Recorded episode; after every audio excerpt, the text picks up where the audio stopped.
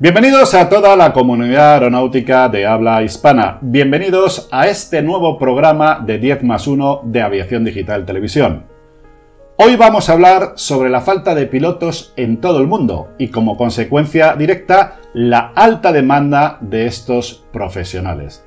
Esto empieza a ser un problema, un problema grave para las compañías, porque debido a la escasez de personal altamente cualificado, ya hay varias aerolíneas europeas que han anunciado recortes en la frecuencia de sus vuelos. Las razones de la falta de pilotos son varias. Por ejemplo, el sindicato británico United apunta como una de ellas a que el sector ha dejado de ser atractivo por el impacto que ha tenido la pandemia en los salarios de los pilotos y personal de tripulación técnica. Otras de las causas, pues la falta de previsión de las propias compañías aéreas y luego que también hay muchos tripulantes que todavía deben de pasar por su entrenamiento recurrente o por el simulador. La realidad es que, y yo creo que es una buena noticia, es que la demanda vuelve a crecer tras el cese de todas estas restricciones y de toda esta crisis que hemos pasado, lo cual es una excelente noticia. ¿Pero dónde se nota esta fuerte demanda? Pues como es lógico, en las organizaciones de entrenamiento conocidas como ATOS donde los pilotos se preparan, por un lado, para el acceso a las compañías aéreas, la obtención, revalidación o renovación de las habilitaciones tipo, que es lo que, como bien sabéis, lo que permite a los pilotos volar un determinado tipo de avión. Para hablar de este interesante tema está con nosotros Carlos Cachavera, director de la ATO Qualiflight y responsable de seguridad y cumplimiento. Hoy es 28 de mayo y aquí empieza el programa de 10 más 1.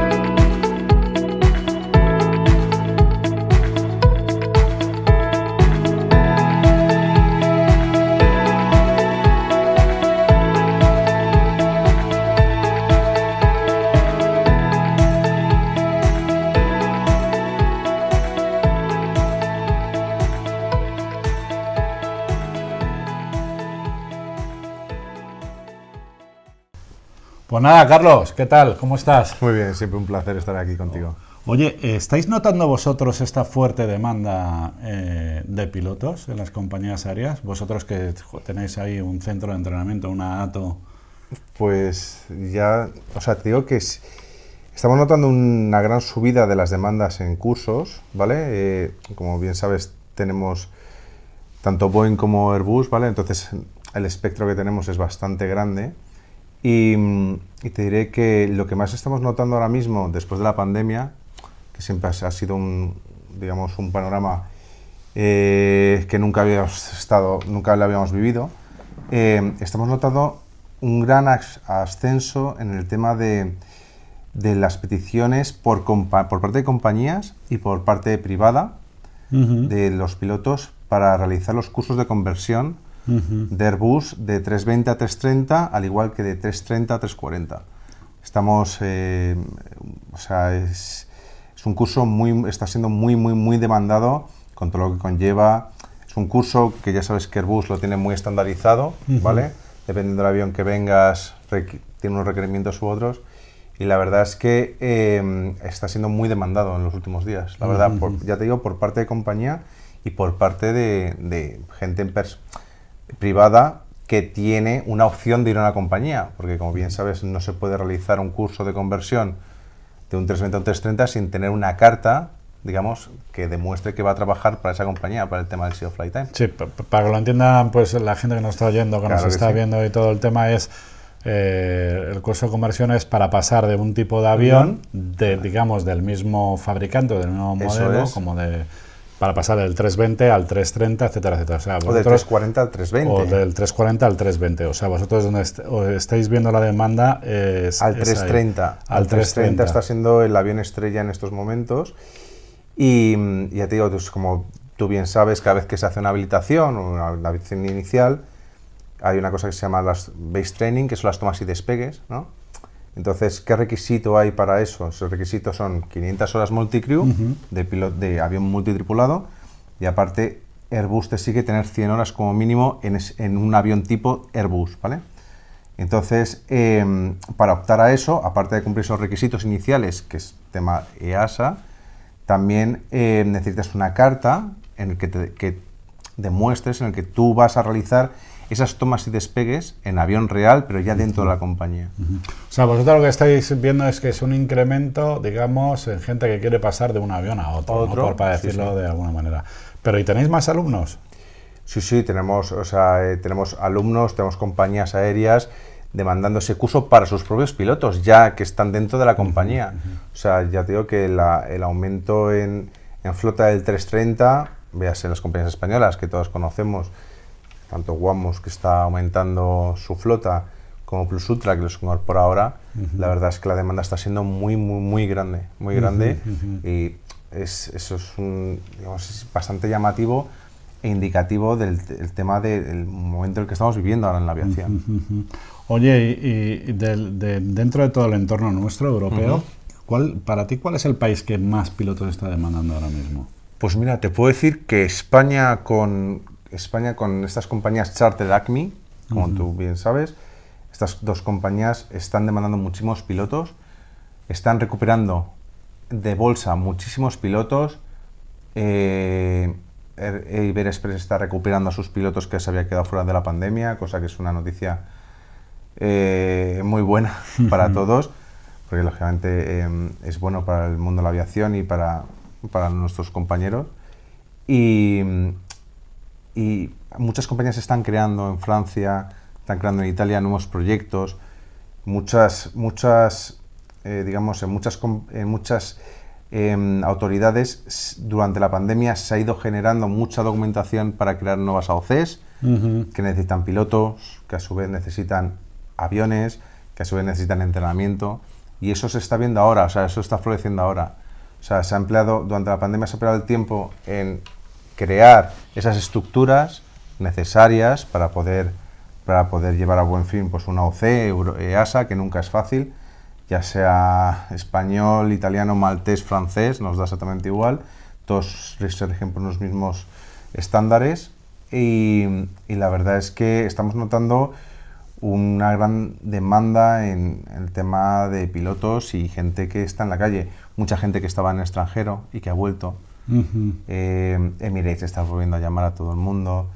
Eh, esa gente de Emirates que vino, que, quiso eh, recuperar sus habilitaciones perdidas en el pasado en base a la experiencia en ese nuevo avión, siendo del mismo fabricante, se podía realizar con un entrenamiento adecuado. muchas inserciones de países ICAO, de habilitaciones tipo en, en licencias ICAO, a través de pongamos un ejemplo, una persona que tiene una licencia AESA, ¿vale? Em, con, todo, con su médico en vigor y todo, quiere insertar su licencia china, por ejemplo. Todos tenemos a un amigo que está en, eh, o en China o en Turquía o en Emirates. Efectivamente.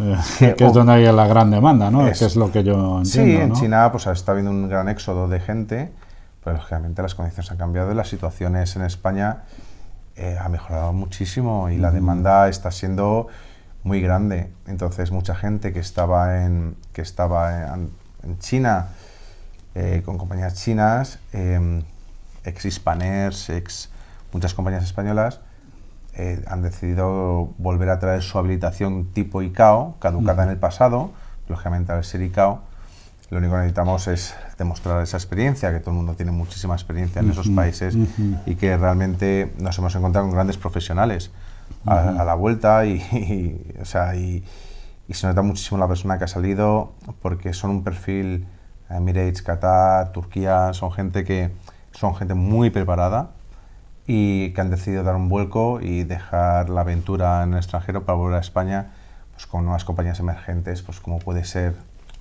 la nueva incorporación en, en, en Wamos, la nueva transición ahora a 330 de Plus Ultra, eh, la creación de Word to Fly, son compañías que son muy atractivas para la gente de fuera, que antes se basaba en las majors de toda la vida y ahora mismo pues hay opciones que son muy atractivas con grandes equipos de gestión y con, y con un gran futuro. Oye, ¿y cuál es la habilitación de tipo más demandada? Yo, yo supongo, vamos, por, por, la experiencia y por todo el tema, cómo está el mercado europeo, ¿no? Que claro, todo, todo el mundo tenderá a Airbus a 320, 330 y cosas de estas, ¿no? Pues, Más que Boeing, ¿no? Pues mira, eh, te va a sorprender mi respuesta, porque yo tampoco me la querría si no, vendría, si no viniese de mí, tuviese los datos que tengo. Pero una de las habitaciones más demandadas, aparte del 330 que ya hemos hablado, es el 757. ¿El 757? Sí. 757 para nosotros, que claro, nos, nosotros también tenemos un espectro, como he dicho antes, que nos movemos en Airbus, Boeing, Bombardier y ATR, ¿vale? Eh, es como el resurgir del ave Fénix. 757 que fue un gran avión, como tú bien sabes, que ya es mucho Ah, tiempo. no, es el avión. Entre tú y yo es el avión. Que lleva mucho Es un tiempo. pepino que eso, vamos, eso sube como un... Claro, o sea, son, son aviones de, de- Yo creo que eran aviones avanzados a su época. Sí, totalmente de acuerdo. Igual de electrónica no tan, tan avanzados, ¿no? Y de automatismos y, co- y todo el Mm. tema este, como el 350 o como el 787 y cosas de estas. Pe- Pero eh, realmente performance. ah, Yo considero que esos aviones son next, next generation. Sí, ¿sabes? O sea, sí, sí. eh, el 757, em, ya te digo que, em, aparte con el restyling este que hicieron nuevo del Glass Cockpit y toda, toda la pesca esta, eh, están hace- eh, muchísimas compañías están optando por él, sobre todo compañías cargueras. Cargueras, claro. cargueras, como eh, ya sabes que la carga ha cogido un, Un peso muy importante. muy importante, Sí, sí, al sí. igual que el 747 que todo el mundo lo, lo desechaba, esos cuatro motores que tragaban queroseno como locos, eh, están teniendo como una tercera juventud de nuevo y compañías como Swifter, Cygnus, eh, muchas compañías europeas están haciendo acopio de 757, que era un avión casi... En, Pues sí que es curioso, ¿eh? Porque vamos, yo hubiera pensado... sí, sí, sí, casi en modo No. scratch. Sí, yo hubiera pensado que sobre todo la habilitación de 320 y 330 es algo que está muy en el mercado. Mm. Lo cual quiere decir que también que hay eh, muchos pilotos con esa habilitación en el mercado, ¿no? Sí, eh, vamos a ver, eh, Ryanair es, es, es un músculo enorme para los pilotos. Pero eso es Boeing. Eso es Boeing, claro, pero ellos, ellos realmente, ellos se, se nutren de, de ellos, ¿sabes? De, de- de sus propios pilotos. Ellos cobran un extra por volar en, en Ryanair a cambio de, eso, de, de lo que viene siendo. Yo te formo y me parece muy bien, o sea, es, es yo me hago mi piloto porque es muy complicado eh, una flota de casi 500 aviones con nacionalidades Distintas. distintas. Entonces, en todo. eh, es muy complicado. Entonces, ese tipo de compañías no puede ser como una compañía pequeña que puedes adaptarte un poco, no. Tienes que ser muy estándar en todos tus procedimientos y todos tus SOPs. Entonces, ellos, que tienen capacidad y tienen, y tienen medios, que es muy importante, eh, ellos co- prefieren coger una persona cadete, una persona desde cero, formarlo y hacerlo a su imagen semejanza. Y que Para que operen como ellos quieran. Efectivamente. y no te salgas de ahí, pero es que no te salgas de ahí ni un call-out. Sí, no, eso, eso es normal. Y hablando de, de, de Boeing, ¿no? Pues supongo que estarás al corriente de que el grupo IAG eh, ha firmado un acuerdo ya con, con Boeing, que ya lo había firmado hace tiempo, porque esto ya lo publicamos nosotros en, en Aviación Digital. Y mm, pues en el Paris Air Show ya firmaron el compromiso de comprar varias aeronaves. Ahora se ha vuelto a anunciar después de pasado la pandemia. Eh, entonces, la habilitación, ¿no? Por decirlo de alguna manera, del 737 va a estar va a estar ahí. ¿Vosotros tenéis alguna noticia al respecto? Porque nosotros hemos publicado que nos hemos adelantado un poco a todo el tema, eh, pero por el anuncio que había hecho el propio grupo IAG, que gran parte de esos aviones iba a ir a una compañía española, eh, con AOC española, y del grupo IAG que se llama Vueling, ¿no? ¿Habéis notado algún movimiento? Hemos notado eh, una demanda ya sabes que el tema Max, Sí. tema 737 Max, es un tema un poquito escabroso. Pero realmente nosotros no hemos notado, no hemos notado un- una mayor demanda en 737. O sea, de hecho, hemos notado una demanda en 737 clásico, que sigue siendo Sí. el Range Rover de la aviación Sí, sí, sí, sí. en, de 737 clásico y en todo caso una transición a un NG. Pero el Max todavía nosotros no lo hemos notado, la verdad. no hemo- Hemos valorado eh, insertarlo en nuestros manuales, hacer un estudio y, y realizar todo el curso. Estamos en ello, porque lógicamente tenemos que estar preparados para lo que pueda venir, pero no hemos notado... De momento no habéis notado no, nada. No, para nada, no. ¿Y algún rumor con Vueling? Pasa para. Bueno, Pasa palabra. bueno. Eh, ¿Que no se puede decir o qué? Bueno, hay bueno, que, hay que ser discretos. Vale. Bueno, yo creo que es una respuesta bastante... Eh, bueno, pues vamos a pasar palabra. Eh, vosotros tenéis una cosa que se llama un simulador FFS, ¿no? Eso es. Es eh, Full Flight, Full Flight Simulator. Eh, esto es una cosa que a mí me ha, me ha generado mucho interés porque yo creo que es una buena herramienta ¿no? para lo que es las preparaciones para las convocatorias para, para las compañías, ¿no?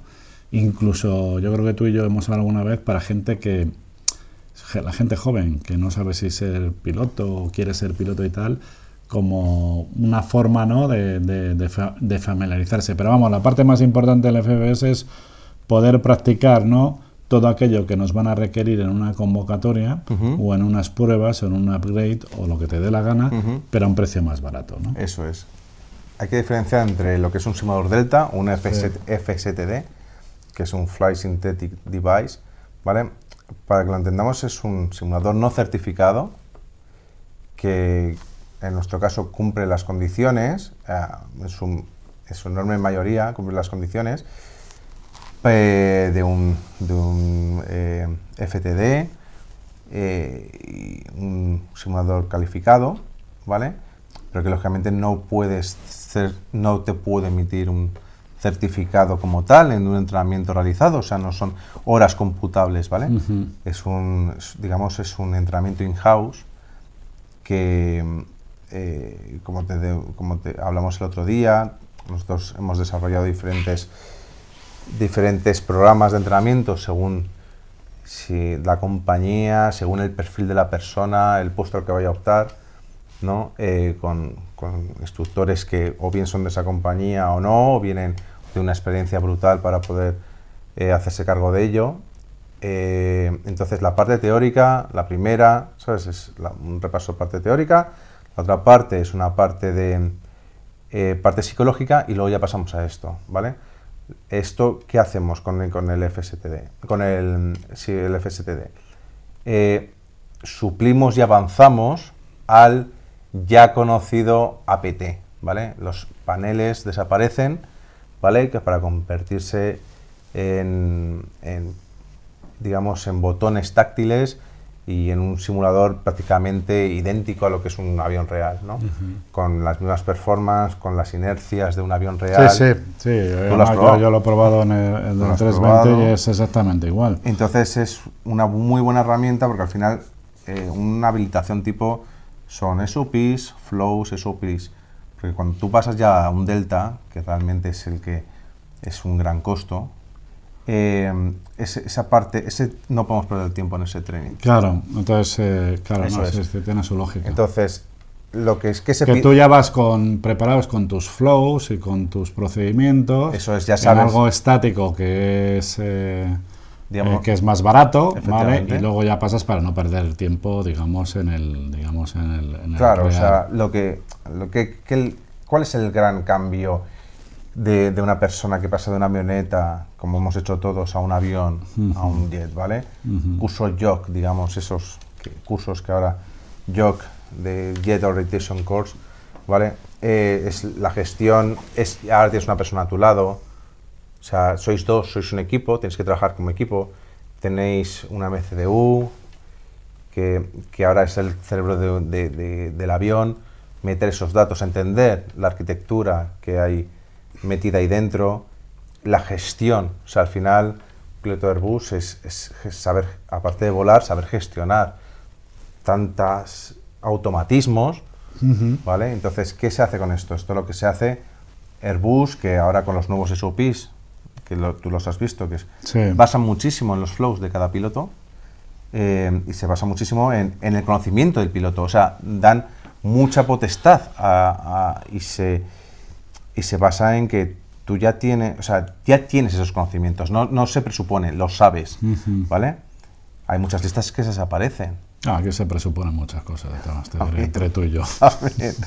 Pero, por ejemplo, una lista After Takeoff Climb Checklist, que es una lista, yo considero bastante importante. Sí, sí, sí. Esa lista desaparece. Desaparece, entonces, ¿qué, se- qué hacemos con esto? Esto lo que hacemos hincapié en meter a- dentro de, de esa cabecita, interiorizar esos flows, que al final, quieras que no, siempre lo vas a hacer mentalmente. Ya no se hacen hablados, pero siempre se hacen mentalmente.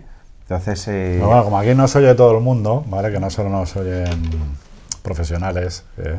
Eh, y que saben lo que es un flow, ¿no? eso es. ¿Qué es un flow? Porque por ahí hay mucha gente que no, se, no sabe lo que es un flow. Podemos pasar a Trigger.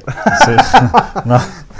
Pero, pero te digo, porque estamos hablando de eso, de Sí. un flow, que... Bueno, son los, los procedimientos que se llevan a cabo dependiendo de la fase de cada, de cada etapa del vuelo. Un taxi, un despegue, un arranque. que vas siguiendo un, ¿no? un procedimiento, un camino, digamos, Eso dentro es. del avión que tienes que ir... Eso es a través de una señal, bien dada por el comandante o bien dada por la situación, Se pone en marcha un se procedimiento. pone en marcha un procedimiento que tú ya conoces y que cada uno, siendo pilot, pilot flying, el- la, la persona que vuela, o el sí. pilot monitoring, eh, es la persona encargada de realizar su hacer procedimiento. su, tarea es. y, que van variando, depende de la fase. Pero bueno, se escucha mucha gente y esto del flow, ¿qué es? Por Vamos, supuesto. ¿eh? El flujo de dinero no es, es, es- es- es otra cosa. Oye, ¿estáis trabajando con muchas compañías vosotros?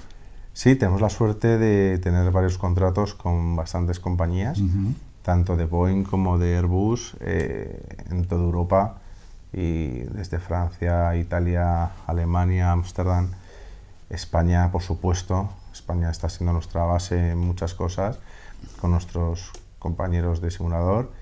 Y, y sí, sí, la verdad es que hemos tenido, hemos trabajado muy duro para poder llegar a este punto y la verdad es que sí, sí. ¿Y dónde tenéis centros? Porque yo conozco el de Madrid, pero no, no- me parece que tenéis otro en Málaga, ¿no? Tenemos un- la- la- otro en Italia, Sí. Otro en París, otro en París. en París.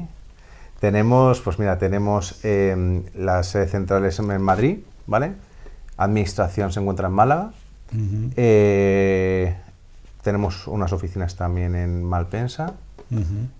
Tenemos oficinas también en París, al lado de Gossy, en Chas de Gol. Y luego centros eh, para realizar entrenamientos, pues te diría que por todo el mundo. Por todo el mundo. O sea, porque vosotros tenéis vuestros centros, ¿no? Donde tenéis los FFS, Eso es. esos que hemos hablado y tal, y luego ya, digamos, los simuladores, es una cosa que tenéis eh, subcontratado a Claro, otra- a diferentes, a como puede diferentes proveedores. ujú, ujú. Sí, o sea, Ámsterdam, eh, Dubái, tenemos...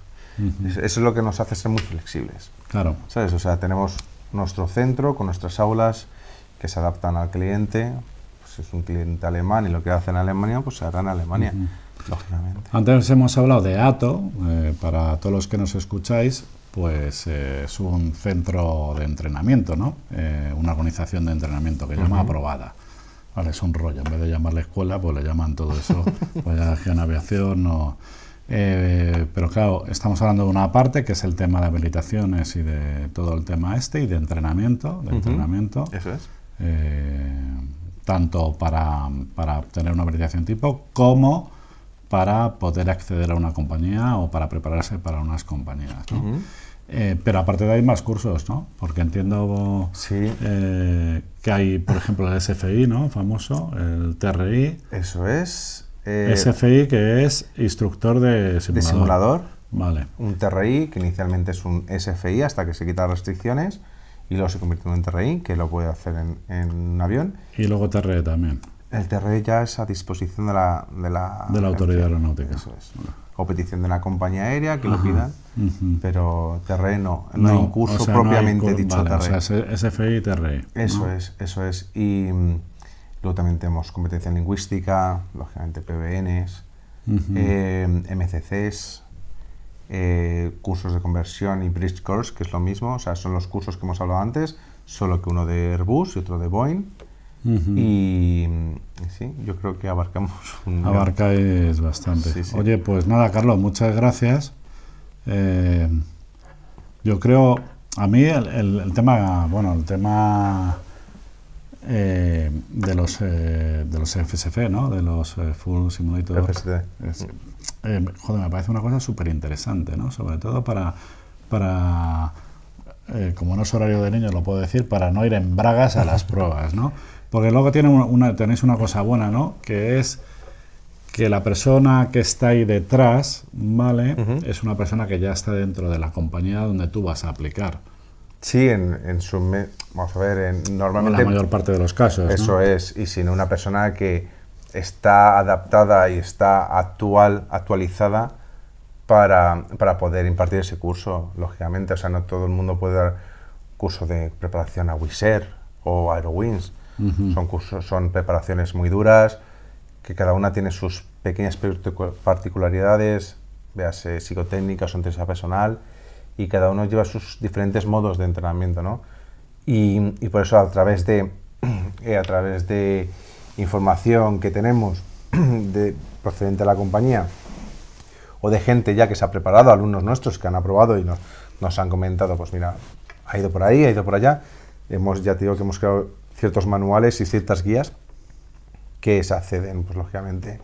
Eh, requiere un curso de preparación fenomenal. WISER, perfecto. Y está adaptado, ya te digo, a primero la experiencia de la persona que se va a presentar, si es un Direct Entry Captain, o sea, se entra directamente como comandante o entra como segundo cadete. Entonces, difiere mucho el, perfil que piden, tanto en simulador como en, teóricas. Una cosa es una persona habilitada, que le van a preguntar eh, teoría del, del avión, propiamente dicha, o una persona que viene de escuela y que va a hacerse la habilitación. Pues lógicamente se ceñirá más a lo que es el ATPL el ATPL que todos conocemos y que, y que por tanto tantas comeduras de cabeza nos ha traído. Entonces, podemos concluir, ¿no?, de que por vuestra experiencia, porque vosotros sois un centro de entrenamiento, que cada vez hay mayor demanda de, profesionales, ¿no?, de tripulaciones, y esto va a ir para más, ¿no? Totalmente, ya sabes que la aviación siempre es cíclico, ¿vale? Y nunca y, cuando viene una crisis mundial... Eh, Joder, pero esta crisis ha sido... ¿eh? Ha sido muy dura, ha sido muy dura y... y, ahora de repente... En todos los sentidos, además, pero la verdad es que la recuperación ha sido muy rápida.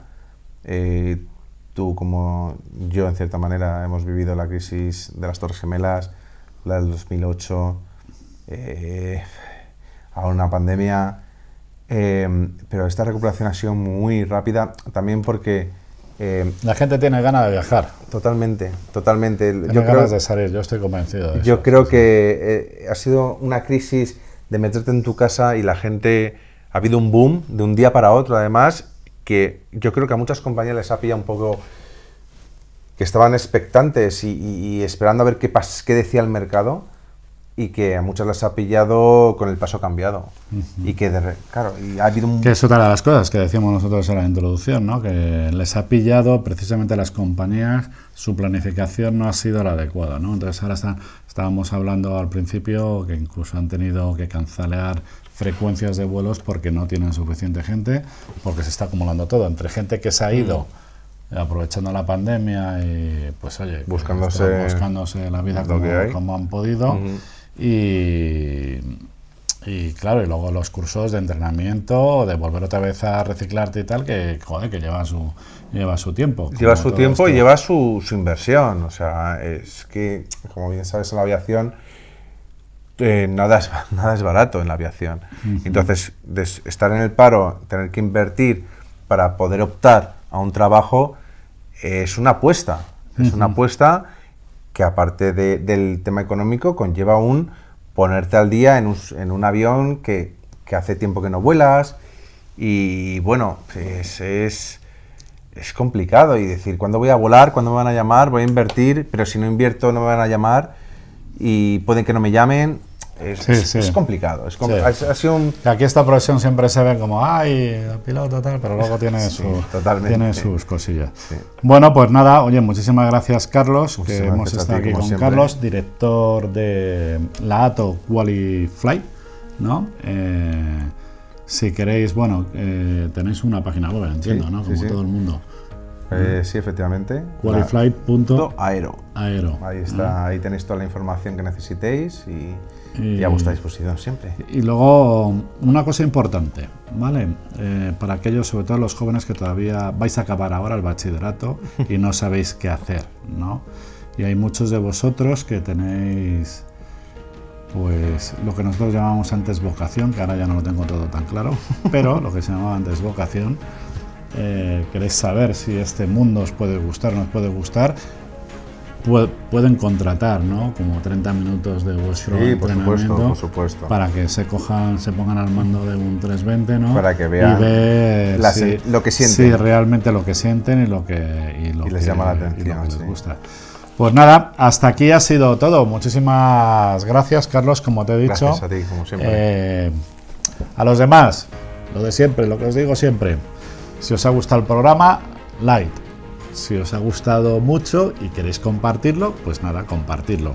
Y si ya queréis formar parte de nuestra comunidad, suscribiros a, a nuestro, a nuestro canal.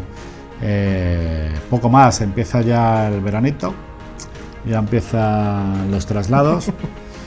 Y, y digo lo de siempre, que no hay que despistarse en ningún momento, que hay que tener mucho cuidado, Carlos, porque no hemos llegado hasta aquí para que a, a liarla. para liarla con... Nos ha costado mucho llegar hasta aquí, sí, efectivamente. Pero tú sabes por qué le digo a todos todo esto. ¿Sabes por qué digo todo esto? Coméntame.